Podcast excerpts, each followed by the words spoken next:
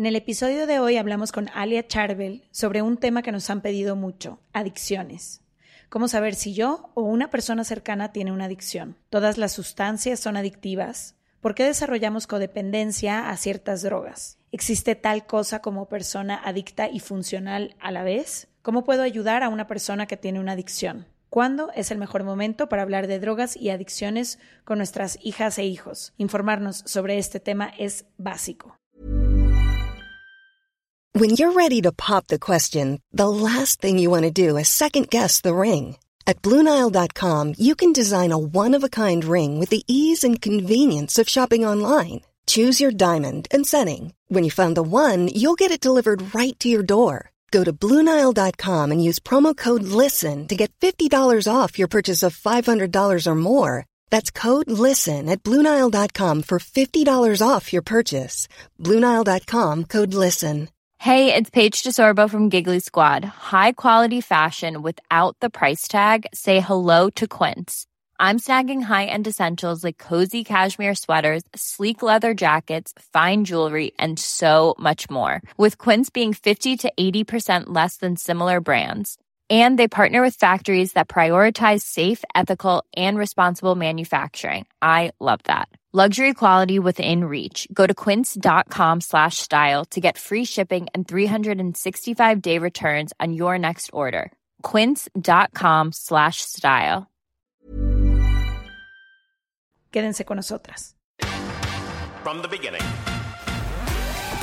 Se regalan dudas nace de la infinita necesidad de cuestionarnos todo. Todo. Todo lo que está a nuestro alrededor. ¿Por qué creemos lo que creemos? ¿Qué alternativas hay? ¿De dónde venimos y hacia dónde vamos? ¿Cómo tomar decisiones más informadas? Coexistir para vivir más intensamente sin dejar de crecer. Hemos tenido tantas dudas durante tanto tiempo que te las queremos regalar. Soy Leti Sagún Y yo, Ashley Franje, y en este espacio invitamos a expertos, amigos, profesores, gente que queremos y que admiramos, que sabe y no sabe tanto. de todo eso que tendríamos que estar hablando.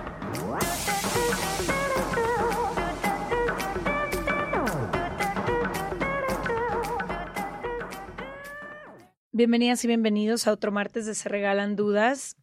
De vez en cuando abrimos encuesta en nuestro Instagram para ver de qué temas quieren que hablemos y creo que desde que empezamos el podcast hace más de 100 capítulos hasta el día de hoy, constantemente tanto Ash como yo, pero nuestra comunidad nos ha pedido el tema de adicciones de diferentes formas. Hay quien quiere que hablemos de alcoholismo, hay quien quiere que hablemos de drogas, de psicodélicos, de diferentes tipos de, estupefacientes y drogadicción. Hay quien quiere que hablemos de adicción a la pornografía, a las compras, al celular, pero en general creo que el tema de adicciones es como un tema que nos han pedido mucho, pero que sobre todo Ash y yo, por diferentes razones cada una, hemos querido hablar. Y no habíamos encontrado con quién. Del único tema que sí habíamos hablado con un especialista en la primera temporada fue de trastornos de conducta alimentaria, específicamente de bulimia y de anorexia. Y ahora nos parece fundamental hablar de adicciones. Yo crecí con adicciones en mi casa. Los hermanos de mi mamá, los tres, tienen adicción al alcohol y a las drogas. Y de hecho uno de ellos murió de eso. Y creo que siempre he visto muchísimas adicciones alrededor de mí, entendiendo muy poco el tema, sin saber, o sea, mi primera pregunta que puse hoy para es, es ¿por qué nos hacemos adictos a cosas? Porque creo que vivimos en una sociedad que ha sido adicta y es adicta a diferentes cosas todo el tiempo. Creo que destruye todo, familias, sueños, autoestima, relaciones y es un poco como un cáncer que, que invade todo un ecosistema. Creo que yo la vez que más es- he visto sufrir a familiares cercanos míos es con las adicciones, porque normalmente toman años, están presentes.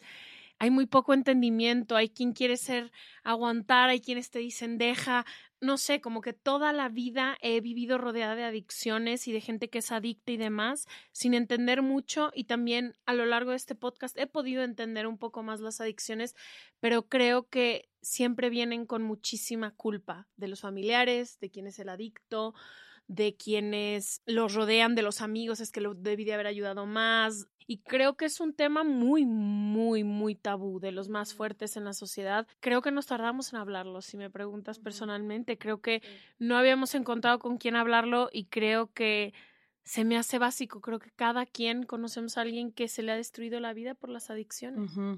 Últimamente, por alguna razón, he empezado a leer y escuchar como acerca de esto, sobre todo tres de las mujeres que más de cerca sigo que hablan de distintos temas de la vida. Las, las tres son mujeres en recuperación, una creo que tiene 19 años, otra 13 y otra 9 años, una cosa así. Y entonces a través de ellas he aprendido a entender muchas cosas acerca de la, de la adicción y sobre todo como a verlo todavía más cerca de alguna forma. Creo que durante mucho tiempo, sobre todo mientras crecía, que era dino a las drogas y dino a, al alcohol era permitido porque es legal, pero creo que también es una de, una de las adicciones y una de las sustancias que más daño causa hasta el día de hoy, nada más que es la única que socialmente se permite y la puedes comprar en la tienda de la esquina, pero... Eh, y entonces según lo que he empezado a entender últimamente, tiene mucho más que ver con el dolor humano, con el dolor de cada ser, que con las cosas sociales que yo creía, como las cosas accidentales. Porque la parte que yo no entendía es por qué si seis amigos todos prueban algo, unas personas se hacen adictas y otras no, o por qué dos hermanos que tuvieron la misma familia, una persona se hace adicta y otra no. Y entonces creo que tiene mucho más que ver con el dolor humano, pero igual sé muy poco. Y a mí lo que en algún episodio comentaba es que creo que también vivimos en una cultura y sobre todo en países, tanto México, Latinoamérica, Estados Unidos, Alemania, Inglaterra, países donde yo he visitado, que es tan celebrado y tan socialmente aceptado el hecho de consumir lo que sea, alcohol, marihuana, tabaco, con tanta frecuencia y tanta constancia que se normaliza. Y entonces lo que nos pasa ahora, que creo que ya lo veo desde otro lugar, es que empiezo a observar a muchísimos amigos y amigas mías que son alcohólicos funcionales, que no son este estereotipo de drogadicto o de alcohólico que me pintaban en las películas, que llegaba y destruía todo y gritaba y brincaba en la mesa, pero si es esta persona que no puede llegar a un lugar sin echarse una copa o que no puede pasar un día sin echarse una cerveza. Mm. Entonces creo que me interesa mucho hablar del tema porque quiero entender qué tanto es adicción y qué no. La mujer más cercana después de ti, que más amiga mía íntima es, es Kelly, mi amiga, y lleva, no sé, creo que 15 años, fue adicta a la heroína y ahora tiene una familia hermosa y todo. Y junto a ella he entendido esto, como no son estos casos aislados de gente, no. O sea, ella era una niña normal, con, como tú dices, con un dolor que no supo acomodar, no tuvo las herramientas, no nada, y le ha costado su vida entera poder rehabilitarse por no tener estas herramientas de las que ni siquiera, como tú dices, lo celebramos todo, el amigo que diario está tomando y es feliz y todo el mundo está atacado de la risa, cuando sí creo que si ponemos atención, está más presente en nuestra sociedad de lo que nos damos cuenta. Le vamos a dar la bienvenida a una especialista en adicciones, que es lo que necesitábamos para hablar de este tema. Ale Charbel, bienvenida a Se Regalan Dudas. Qué gusto tenerte aquí con nosotros. El gusto es mío, gracias. Gracias a Gabo Carrillo, que estuvo ya también en Se Regalan Dudas, que fue quien nos recomendó contigo. Pues primero que nada, creo que nos gustaría hablar eso. ¿Qué pasa con una sociedad actual en la que vivimos? Que consumir cualquier tipo de sustancia en exceso es casi celebrado. No, no puedo pensar de un solo evento social, familiar o de amigos que no incluya algún tipo de sustancia. Tienen toda la razón. Lo que han dicho es cómo están presentes las sustancias en nuestras vidas en todo el mundo, porque mencionaste Latinoamérica, Estados Unidos, etcétera, pero realmente es en todo el mundo. El tabaco y el alcohol, que son las drogas permitidas, las legales, son legales porque pues es económicamente muy redituable, pero también hacen mucho daño. El tabaco, que es la más permitida, pues no hace daño como socialmente tanto daño como lo hacen otras sustancias, ¿no? Que son más disruptivas en la vida. Sin embargo, el costo en salud pública con el tabaquismo es altísimo y en la salud de cada quien es innegable el, el costo que tiene el tabaquismo. Ahora está muy difundido el uso y el abuso de las sustancias. Como bien decían ahorita, no hay un evento, ninguno que imaginemos que no tenga alcohol de por medio. Un bautizo, las fiestas de los niñitos pequeñitos es y qué vamos a dar de beber a los adultos, ¿no? Eh, aparte del payaso, los sándwiches y el inflable, siempre consideramos qué se le va a dar de beber a los adultos y todas o muchas de ellas acaban en grandes pachangas, por ponerle algún calificativo, que se van de la mano con el alcohol, ¿no? Y las otras sustancias cada vez son de uso más común, sustancias como la marihuana y la cocaína, por ejemplo, y luego las personas le tienen un poquito más de respeto a otras sustancias, pero realmente el uso se ha ido extendiendo, cada vez hay más oferta de sustancias. Decías ahorita que en cualquier tiendita de la esquina compras tabaco, pero también cualquier otra sustancia, ¿no? La realidad es que antes era muy difícil imaginarte dónde comprarlas y cada vez es más fácil la oferta es más económica, puedes comprar sustancias con mucha más facilidad. Y más temprano el acceso, ¿no? Yo me acuerdo la primera vez que nosotros escuchamos de ciertas drogas, teníamos cierta edad y mi hermana la primera vez que me hizo una pregunta era cuatro años menor y mi prima cuatro años menor y, así nos vamos. Y se ha ido difundiendo el mal conocimiento de las sustancias y también el inicio de consumo. En las encuestas nacionales de adicciones, van denotando como cada vez el consumo, por ejemplo, el inicio del, de probar el alcohol ya está por ahí de los 11 años. Son muy chiquitos, ¿no? Y es gravísimo. Ale, ¿y por qué nos hacemos adictos? Fíjate que es, es toda una pregunta. La adicción es una enfermedad del cerebro. Eso es una, una, definición de la OMS, es una enfermedad del cerebro crónica, progresiva, incurable, y eso es muy importante, y potencialmente mortal. Entonces, ¿por qué se vuelve, por qué se enferma el cerebro? Ahorita decías que, ¿por qué en una familia un hermano sí se vuelve adicto y otro no? ¿Por qué en un grupo de amigos uno sí se vuelve adicto y otro no? Hay una gran tendencia genética, una, una herencia, pero no es que sea hereditaria la, la enfermedad, pero sí es una tendencia en la familia. Entonces, si yo tengo familiares adictos, tengo más propensión a volverme adicta. Tiene mucho que ver con la personalidad de cada quien. Hay personalidades que son súper compulsivas y entonces eh, encuentran determinados elementos que pueden hacer que abusen de las sustancias y vuelvan y se vuelvan adictos.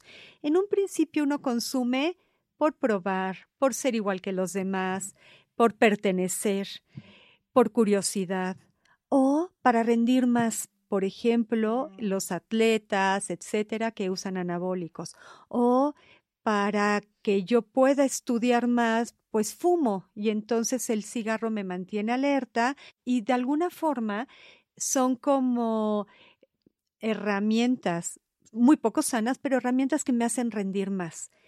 Luego, si yo sigo con el consumo, ya se hace un hábito y entonces empiezo a girar mi vida para poder funcionar, tengo que consumir. Ya no es para funcionar mejor o para estar más alegre, sino se establece como una parte de la necesidad. Y entonces fácilmente yo me puedo volver adicta.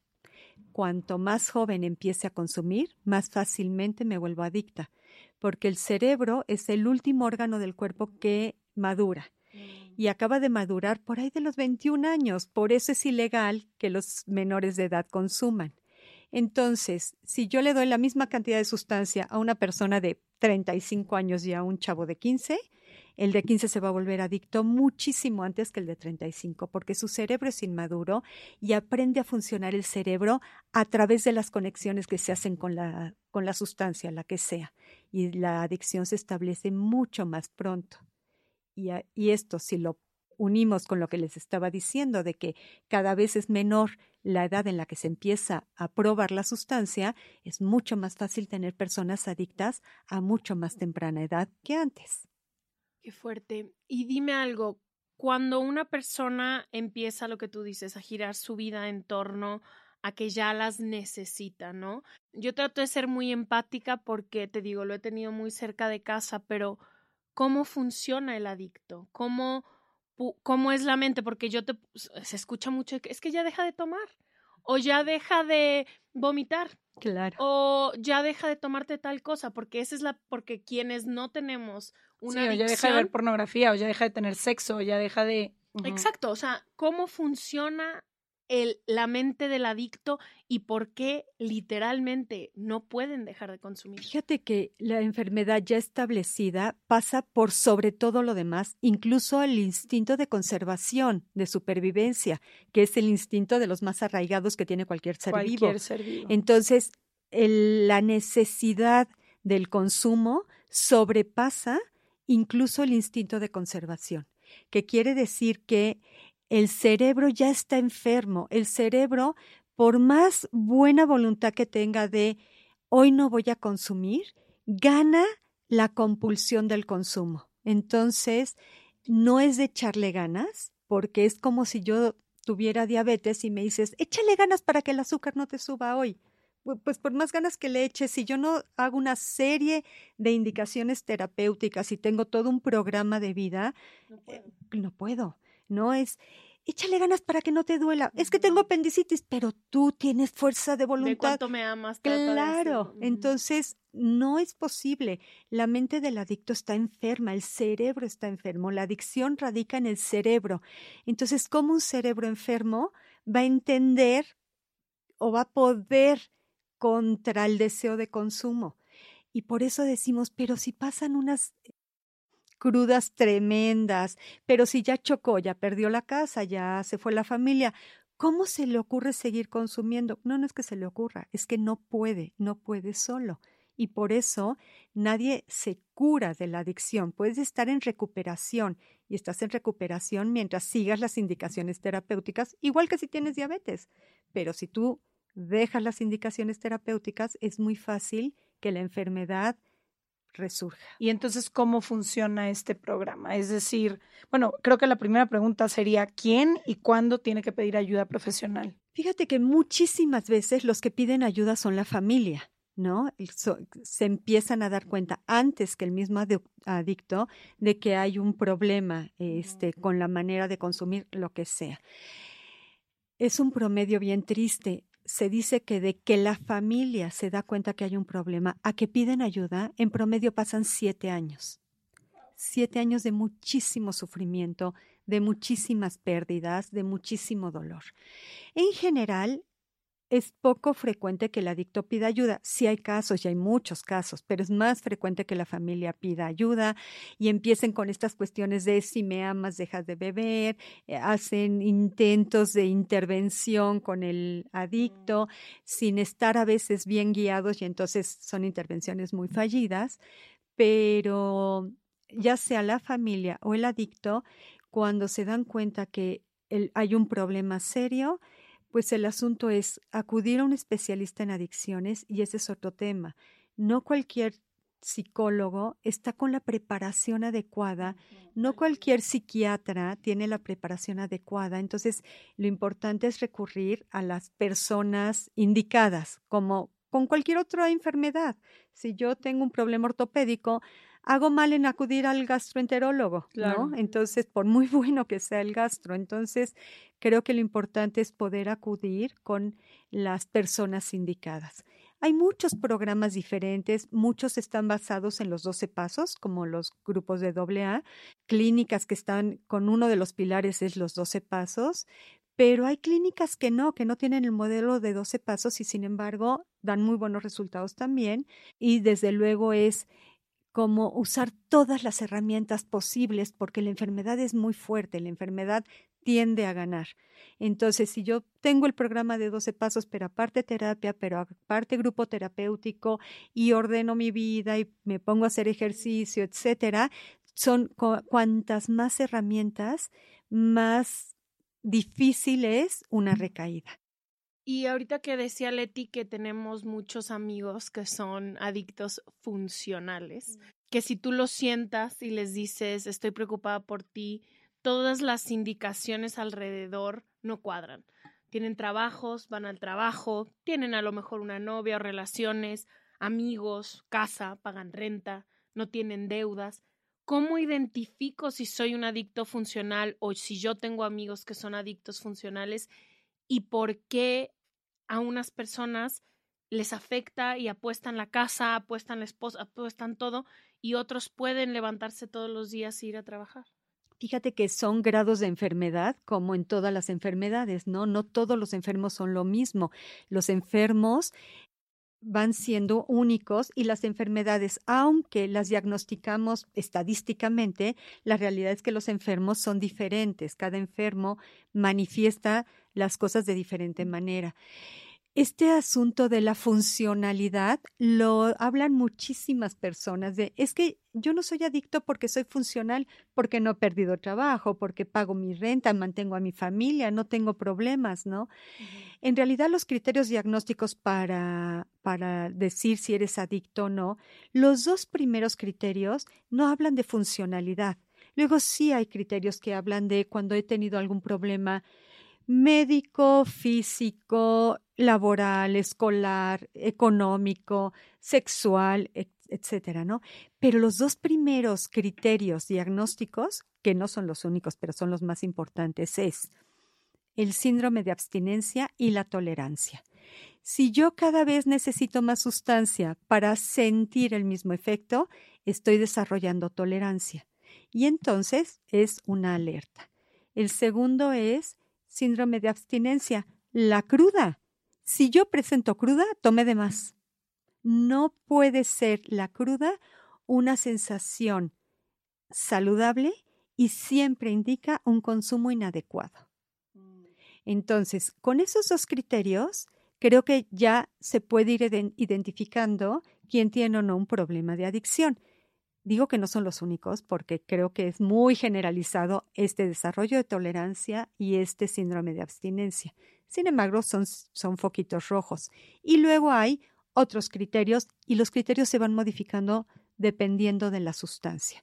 Es tres de los siguientes siete, dos de los siguientes cuatro, etcétera. Eso te iba a decir, ¿qué pasa con las adicciones que no son a sustancia? Lo mismo, por ejemplo, a la apuesta, a la pornografía, al sexo, a las compras, empieza a ser cada vez más?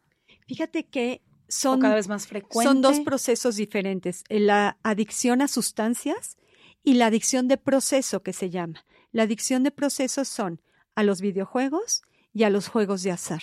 Esas son las adicciones de proceso. Las otras conductas compulsivas no son exactamente adicciones o por lo menos no están catalogadas de adicción, que son las compras, el sexo, etcétera. Sin embargo, se, se trabajan igual porque la conducta compulsiva es la misma. Digo que no están catalogadas aún como adicción porque no hay estudios de imagenología del cerebro que nos permitan decir que el cerebro se ha transformado con esas otras. Sin embargo, con los videojuegos y con los juegos de azar, sí hay una clara transformación del cerebro. Las neuronas se transforman en su estructura y en su funcionalidad. Y eso es lo que denominamos una adicción. Entonces, no es, yo no digo que no el sexo o las compras, etcétera, puedan llegarse a catalogar como adicciones, sin embargo, todavía no están catalogadas como tal. Y en el caso de la apuesta y el videojuego, ¿a qué te refieres con en proceso? Empieza a ser cada vez más el tiempo que se le dedica, el, el dinero, la cantidad que se apuesta.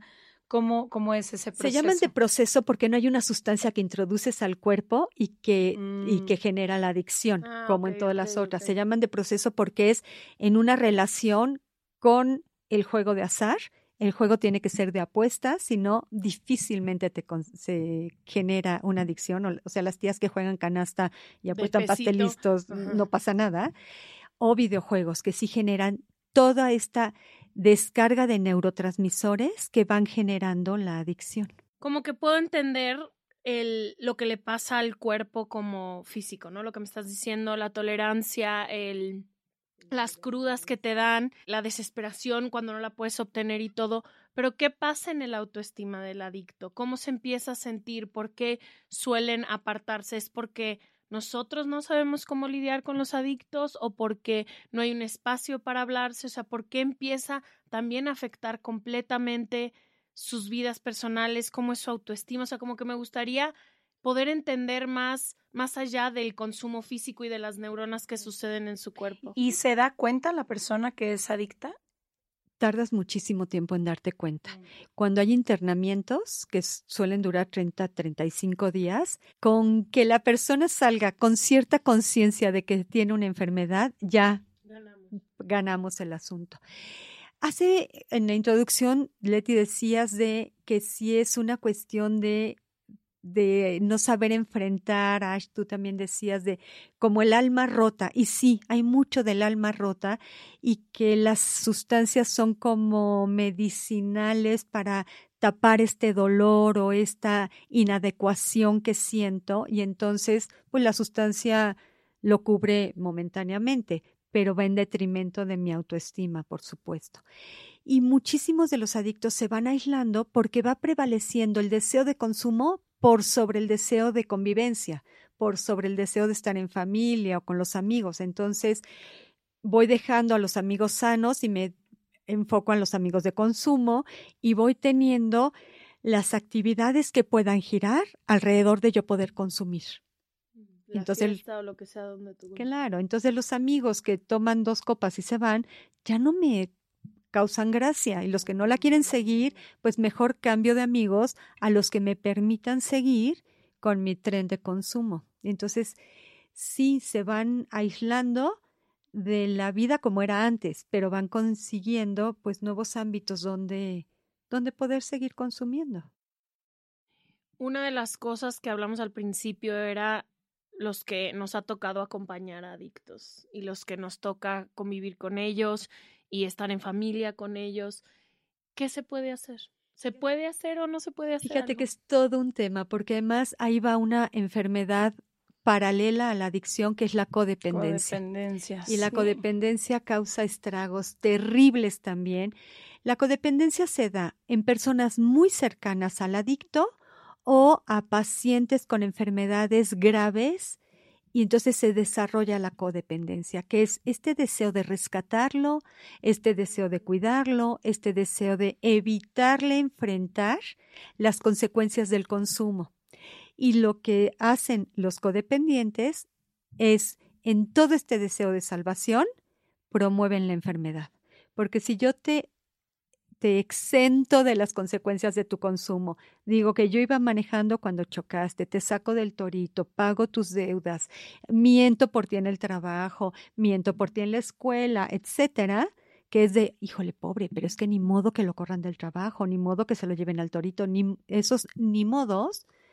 Al adicto lo que le dicen, puedo seguir consumiendo y no pasa nada, ¿no? Entonces, los codependientes es una gran bendición tener un codependiente al lado porque resuelven todo. Y es una gran tortura tener un codependiente al lado porque resuelve todo.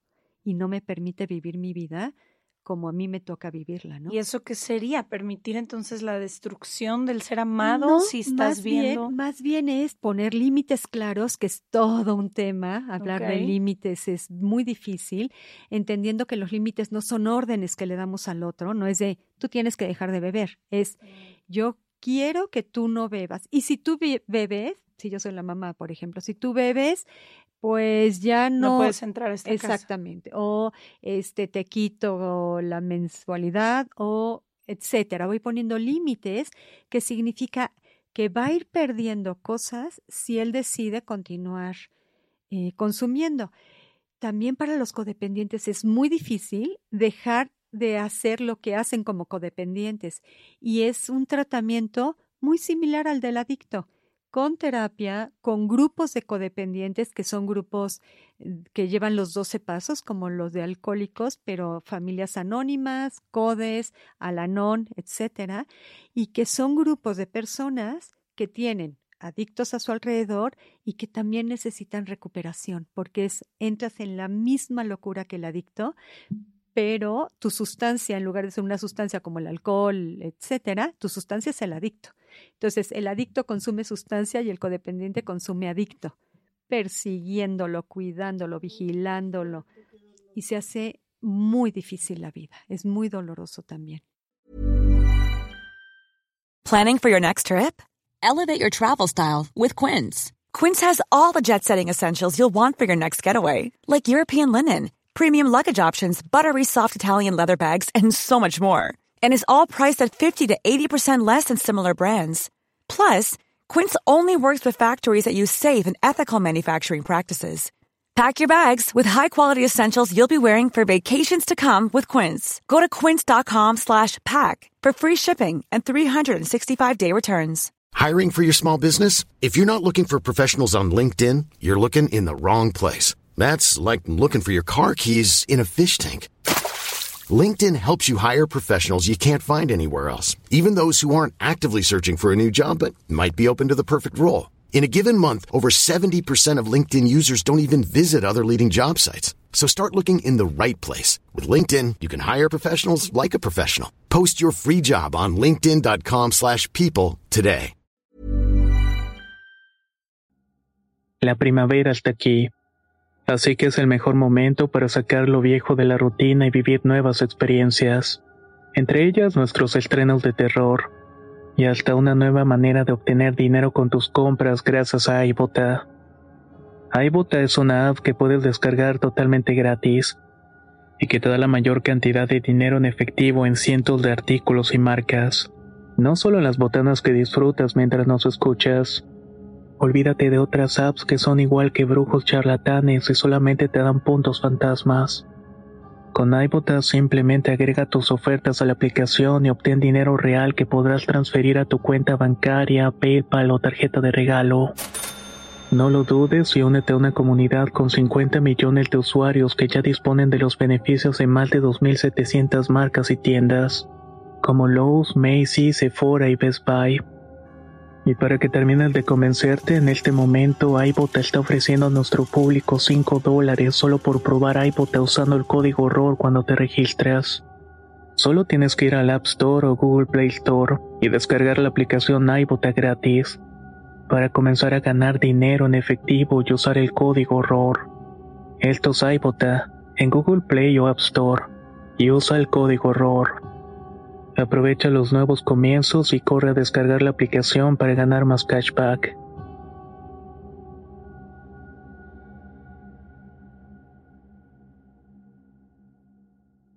Entonces, poniendo este supuesto en que alguien muy cercano a ti eh, es adicto o adicta, ¿qué te toca? Ponerle límites, dejarle tocar, porque yo escuchaba mucho esto de que hasta que no toquen fondo y decidan por sí mismos o por sí mismas, pero se vuelve muy difícil para mí imaginar un escenario en el que alguien que amo tanto voy a dejar que toque fondo, lo que sea que eso signifique. Claro, porque además los fondos de cada quien, otra vez, son súper diferentes, ¿no? Y muchas veces puede significar poner en riesgo su propia vida. Por supuesto, porque el fondo para mí puede ser choque horrible, de milagro no me maté, o el fondo para mí puede ser dejé abierta la puerta y se escapó mi gato que llevaba 20 años conmigo. Entonces, son fondos para cada quien diferentes, ¿no? No se trata de dejarlo tocar fondo, se trata de entender que no está en mi mano que el otro deje de consumir, que no está en mi mano más que quererlo y que sí está en mi mano hacer cosas por no facilitar el consumo. En la clínica donde trabajo, de repente tenemos mamás que nos dicen, es que yo prefiero ir yo a comprarle la bebida para asegurarme que toma cosas no tan malas le estás comprando la bebida y se la estás trayendo a la casa. O este, sí, le he dicho que se puede emborrachar, pero aquí en casa para que no se ponga en riesgo. Entonces son conductas que si por algún lado, si protegen de alguna forma, lo que estamos haciendo es promoviendo el consumo, ¿no? Entonces, no es cuestión de dejarlo tocar fondo, es cuestión de saber, uno, que no está en mi mano controlar, que el factor principal del codependiente es el control, y quiero controlar todo.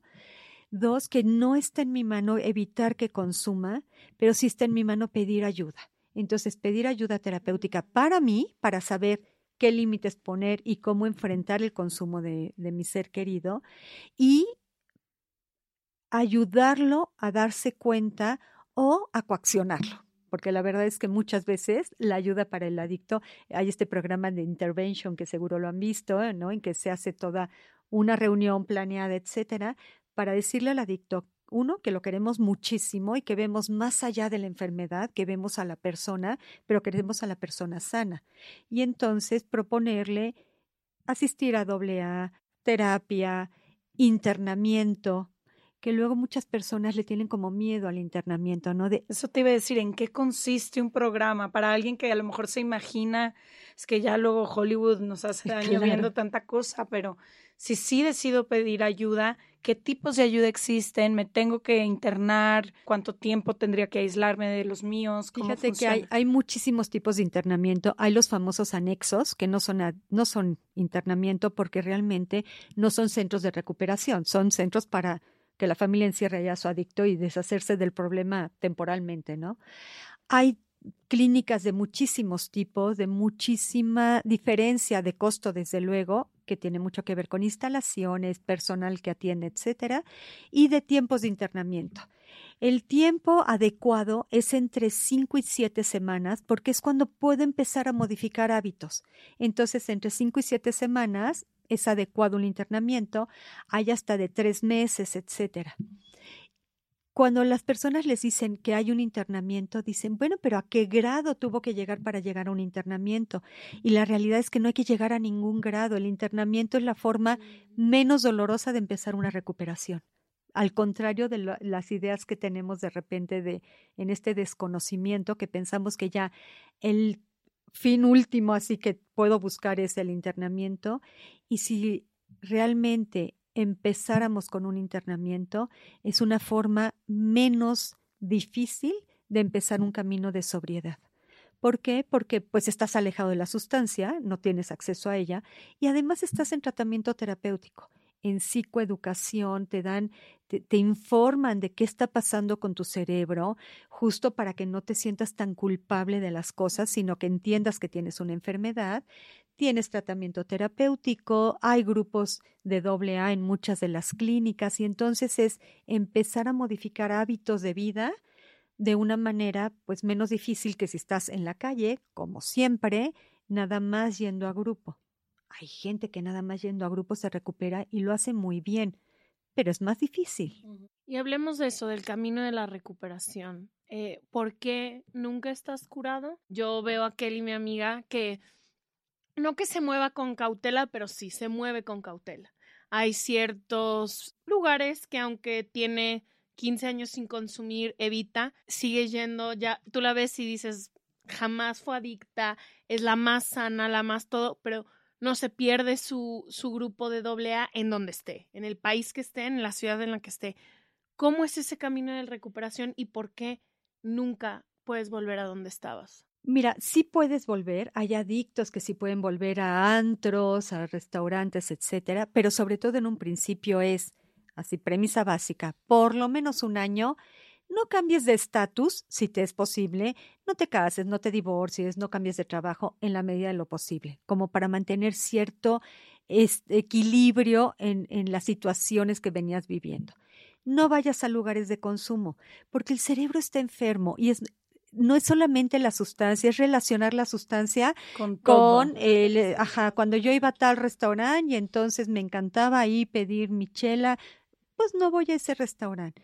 No vayas con amigos de consumo. Lo que decía yo hace un momento, hay muchas veces las amistades se van volviendo amistades de consumo.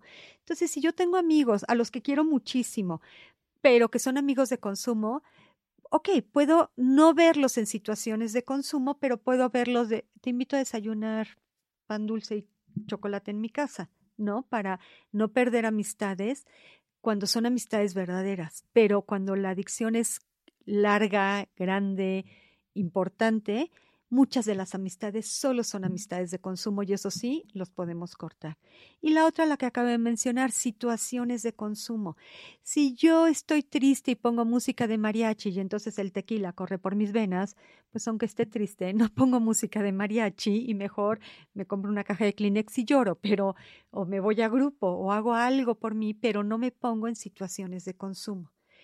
Y en la medida de lo posible, aunque ya lleve años de recuperación, hay que procurar no ponerme en esos riesgos de recaída, que la recaída no es que un día de repente, ay, tengo una cuba en la mano, la voy tendiendo la cama de la recaída. Mm, o sea, no es un día de que hay hoy después ay, sí, de me 15 descuidé, años. ¿no? Sino es dejé de ir a grupo, ya no iba a mis terapias, me puse en situaciones de consumo, me fui descuidando y entonces de repente sí tengo una cuba en la mano. Pero pero no es así de todo iba bien y un día recaí, ¿no? Voy tendiendo mi recaída cuando voy descuidando mis herramientas de, de mantenerme sobrio. También creo que una de las cosas más difíciles para las familias, las parejas que cohabitan con, con alguien que tiene una adicción es que de pronto se vuelve como si hubiese dos personas en un mismo cuerpo, ¿no? Y depende el momento, el consumo, la situación. Y creo que ahí es cuando viene mucho como este ciclo un poco de la codependencia, ¿no? De acto mal, te pido perdón, me disculpas, lo vuelvo a hacer y un poco cómo, cómo funciona y cómo se puede observar un poco. Tuvimos a alguien que trabajó con nosotras un tiempo, tenemos una amiga muy cercana, en donde por más que estas familias han marcado límites, sigue siendo un sigue siendo como el, el elefante rosa que aunque no esté en ese espacio, está de cierta forma el adicto la. Fíjate que por eso es súper importante que sea toda la familia la que se ponga en recuperación. Mm. Si es solamente el adicto, difícilmente la familia va a cambiar de forma de enfrentamiento. Y aunque el adicto se recuperara, entonces la familia encuentra otro enfermo al que poner en ese lugar. No quiero decir que otro ocupe el lugar de la adicción, a veces sí, pero entonces alguien que se enferma, alguien que da problemas, porque la familia tiene un equilibrio poco sano, pero un equilibrio en que hay un lugar del enfermo. Y entonces tiene que ser en conjunto, o lo ideal es que sea en conjunto, para que la familia esté en recuperación de su codependencia, entiendan cuáles son sus conductas enfermas, cuáles son sus conductas facilitadoras del consumo, etcétera, y que el adicto le sea menos difícil recuperarse, porque hay familias que de verdad le ponen piedras en el camino al adicto todo el tiempo. Entonces, lo ideal es que tanto la familia cercana como el adicto estén en recuperación para que se pueda modificar toda la interrelación familiar. Ahora, en general, es menos difícil que el adicto entienda que tiene una enfermedad y que entre en recuperación a que la familia se mantenga en los tratamientos de recuperación, porque en general la familia cree que ellos no son el problema muchísimas veces en la clínica cuando llegan a internar al dice nosotros estamos bien aquí le entregamos claro aquí le entregamos al problema lo lavan lo planchan me le ponen moño y cuando les decimos que tienen que venir a pláticas familiares a encuentros familiares a una semana familiar entonces es así de pero yo por qué si el enfermo es él y es el enfermo notorio y es el enfermo disruptivo, pero finalmente toda la familia está enferma. Se dice cuando hay una adicción que es una familia adicta, no es que hay un adicto, sino que es una familia adicta porque todo el, equilibrio eh, familiar es muy poco sano. Qué importante entender esto. Fíjate que, como dice Ash al principio, a veces nos falta un poco de empatía para las personas adictas. A mí me llama mucho la atención en constelaciones cómo te das cuenta que la persona adicta muchas veces vino a liberar algo dentro de la familia. Y es toda la familia la que está con esa situación, pero una persona lo somatiza, por así decirlo. Qué importante entender esto como un sistema que tiene que salir en conjunto si quieren verdaderamente una sanación, porque no es la culpa o la responsabilidad de una sola persona, ¿no? Cómo llegó esa persona a ese lugar qué dolor hay detrás, qué tuvo que suceder para que todo se diera de forma que terminó así. Fíjate, es muy importante lo que acabas de decir. En terapia sistémica se dice que el adicto es el síntoma, pero es una enfermedad familiar, por eso hablamos de familias adictas, ¿no? Ahora, eso no le quita responsabilidad al adicto, no es de, ay, pobre, este, que le tocó el papel. Por algo cada uno elegimos el papel que nos viene bien, ¿no? Y hay muchos papeles familiares que vamos eh, realizando, claro. Pero el asunto es que sí es un síntoma de una disfuncionalidad familiar y entonces lo ideal es poner a todo el sistema en recuperación, que aprendan una forma diferente de relacionarse, a qué le van a poner atención ya que no, cuáles son mis conductas facilitadoras, cuáles son las conductas protectoras que podemos tener entre todos e ir modificando esta forma de enfrentamiento de vida.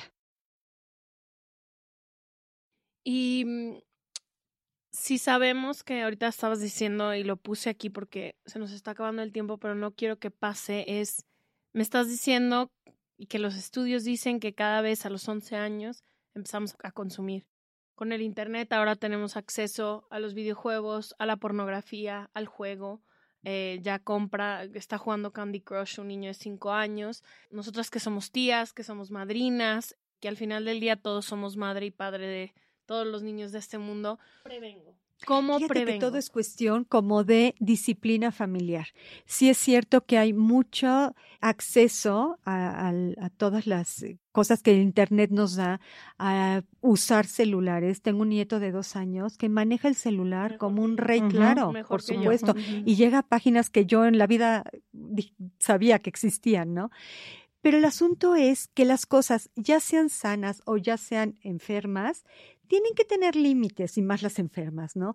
El ejemplo que yo siempre pongo cuando voy a escuelas a dar pláticas en secundaria, porque los papás me dicen, es que como está la ciudad, y más ahora en pandemia, pero antes, ¿no? Como está la ciudad, que los niños no fácilmente pueden ir con el vecinito a jugar, que ya están mucho más guardados en casa por la cuestión de seguridad y su única forma de interrelación con sus pares es con videojuegos. Y la verdad es que sí es cierto y hay que adaptarnos al mundo, pero es si el niño es buenísimo en fútbol y de verdad me lo piden en las fuerzas básicas de los Pumitas, está padrísimo que vaya a jugar fútbol una hora y media, dos horas en la tarde, pero no le voy a permitir estar ocho horas jugando fútbol. Tampoco le voy a permitir estar indefinidamente jugando videojuegos. Está padrísimo, me pongo de acuerdo con las mamás, qué juegos sí les vamos a permitir. Hay muchos eh, candados para no permitirles jugar cosas que sean inadecuadas y es, ok, a las cinco todos se conectan, juegan en... Y entonces de cinco a seis y media, de acuerdo, todas de acuerdo, y a las seis y media quito aparatos, apago internet, lo que yo necesite para asegurarme que el niño entonces ya hace tareas, se baña, se duerme, etcétera. Límites. Límites Los todo. famosos límites, que de hecho quien le interese en los límites tenemos un capítulo específico de cómo poner límites. A mí justamente alrededor de esto que preguntó Ash hay una cosa que quisiera saber porque quizás nosotras lo hicimos mal, pero no sé cómo funcione. ¿Será también que hay ciertas etapas en la vida? Porque si yo comparo, por ejemplo, cuando éramos adolescentes, la verdad es que nos atraía muchísimo salir, tomar, los amigos, todos los días nos despertábamos con algún tipo de cruda y entonces la curábamos con una cerveza y como que era la diversión del momento. Creo que la mayoría de nosotros ya nos movimos a otra etapa de nuestras vidas. Algunos amigos quizás sí se quedaron como un poco en esa dinámica, pero mi pregunta va, sé que hay muchos papás muy preocupados por sus hijos pero no sé si también hay etapas de la vida donde quizás de tal edad a tal edad es más común que los adolescentes consuman más alcohol y salgan a fiestas y todos los fines de semana y quizás ya después maduren eso o desde un principio hay que estar hiper alerta a cualquier situación, porque si yo pienso en si mis papás hubieran observado bien lo que yo hice de los 18 a los 22, a lo mejor me hubieran internado. Esa es la realidad. En un mundo ideal sería los menores de edad no consumen. Punto final. No pueden probar una cerveza, te voy a enseñar a tomar, porque esas son como cuestiones culturales que siempre escuchamos, ¿no? Que aprenda a tomar vino aquí conmigo. Para enseñarles a beber son tres oraciones de la Organización Mundial de la Salud.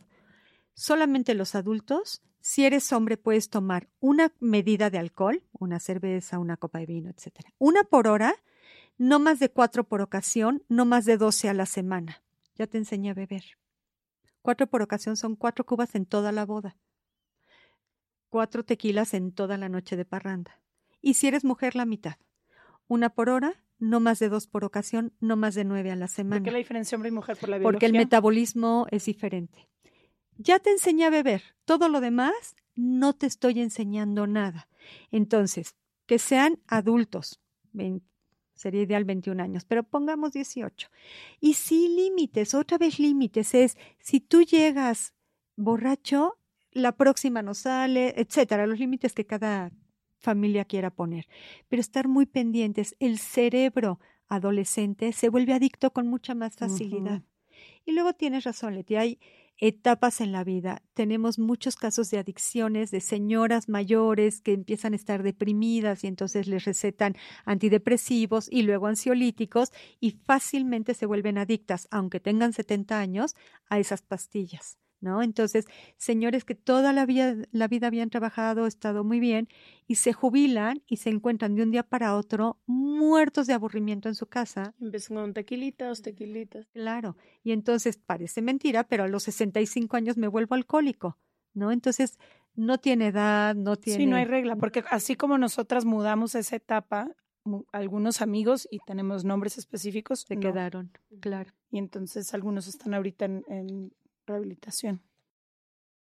Mi última pregunta es, ¿qué tan importante es hablar de estos temas? Creo que en mi casa, te digo, siempre se habló. Mi mamá apanicada, literalmente, sobre todo porque mucho de la genética, mucho de, o sea, como que mucho se habló de, de, de las adicciones en la genética toda mi vida.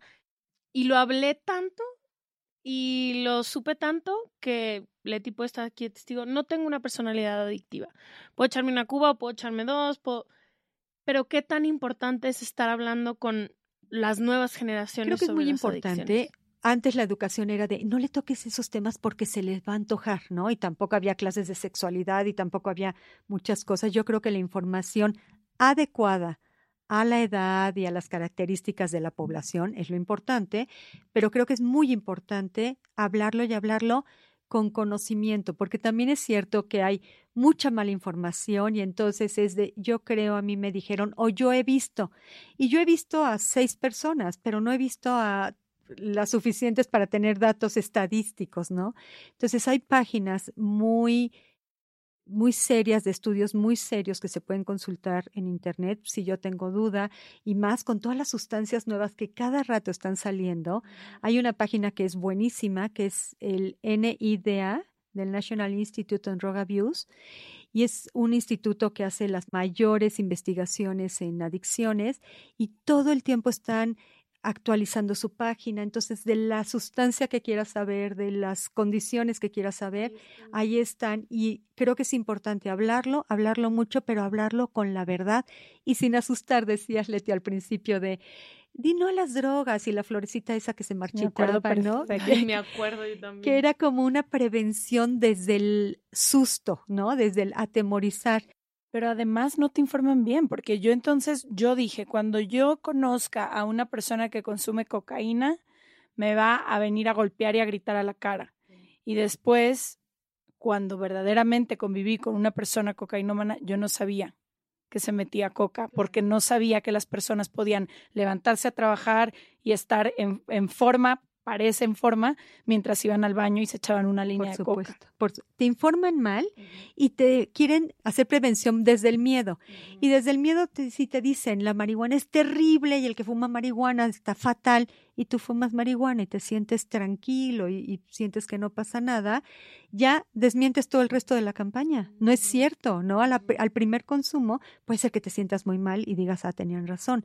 Pero en general es una cuba te puedes sentir un poco mareado, pero no es esa imagen terrible que ponían esas campañas y entonces no servían de nada. Y como dices, además, no es el malo con antifaz el que usa droga o el que vende droga porque el que vende droga puede ser mi amigo de aquí al lado. Claro. Creo que necesitamos una segunda parte porque yo me quedo con muchas dudas. Sobre todo ahorita se me está ocurriendo si hay sustancias que son adictivas per se o es la persona la que es la de la tendencia adictiva, porque hay varios documentales que yo me he echado, sobre todo en el tema de la marihuana, que ahora también se usa con fines curativos, curativos donde dicen, por ejemplo, la marihuana per se no es adictiva como sustancia. Es la persona la que puede tener tendencia adictiva o no adictiva. Las sustancias sí son adictivas. Todas. Todas tienen esta posibilidad adictiva y aunque yo no tenga características genéticas de adicción, si tú me das suficiente tiempo y sustancia, yo me vuelvo adicta. Entonces, sí es la sustancia genera estas liberaciones de neurotransmisores, esta actúan en el sistema límbico de recompensa del cerebro, entonces te hacen sentir bien, esa es la realidad. Pero es eso, o sea, es por cómo me siento cuando yo me fumo un churro o es porque el churro que me estoy fumando tiene una sustancia que me va a generar una adicción. El churro que te fumas tiene una sustancia que te hace sentir bien. Y entonces yo vuelvo a buscar ese sentirme bien y mm. sigo con mi consumo. Sentir, como les decía, sentirme bien o funcionar mejor o estar más adecuado, porque a veces es me siento súper tímida, no quiero ir a la fiesta, pero me echo dos cubas y entonces ya me siento mejor, ¿no? Pero si hay sustancias adictivas per se, ¿cierto? La cocaína, por ejemplo, en sí la sustancia es lo que te hace adicta más allá de la sensación es que la sustancia te hace adicta por la sensación que genera. Ahora, hay sustancias, el potencial adictivo de las Mm. sustancias va cambiando. Hay sustancias altamente adictivas, como la cocaína, y tiene que ver este potencial adictivo en qué tan rápido hace efecto y cuánto tiempo dura el efecto. Entonces, la cocaína hace efecto rapidísimo, es poco. altamente adictiva. Dura poco y entonces quieres volver a consumir y volver a consumir. Hace sentido. Exacto. Bueno, pues ya nos echaremos la parte 2. Seguramente ustedes que nos escuchan tendrán muchas dudas. Mándenlas todas por cualquiera de nuestras redes. Ya saben que nos encuentran como arroba se regalan dudas.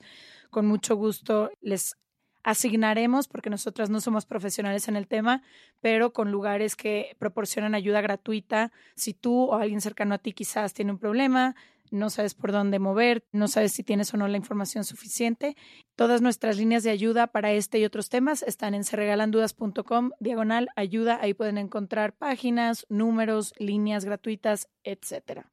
Te agradecemos de corazón tu tiempo. Gracias. Muchas No, gracias por fue, venir. fue un placer estar con ustedes. Muchísimas gracias. Gracias. Gracias.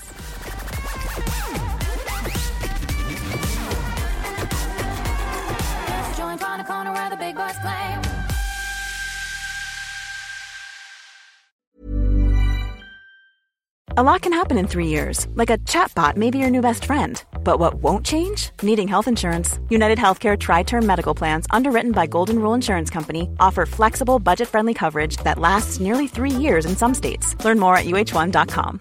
Imagine the softest sheets you've ever felt. Now imagine them getting even softer over time. That's what you'll feel with Bowl and Branch's organic cotton sheets. In a recent customer survey, 96% replied that Bowl and Branch sheets get softer with every wash. Start getting your best night's sleep in these sheets that get softer and softer for years to come. Try their sheets with a 30-night guarantee. Plus, get 15% off your first order at bowlandbranch.com. Code BUTTERY. Exclusions apply. See site for details.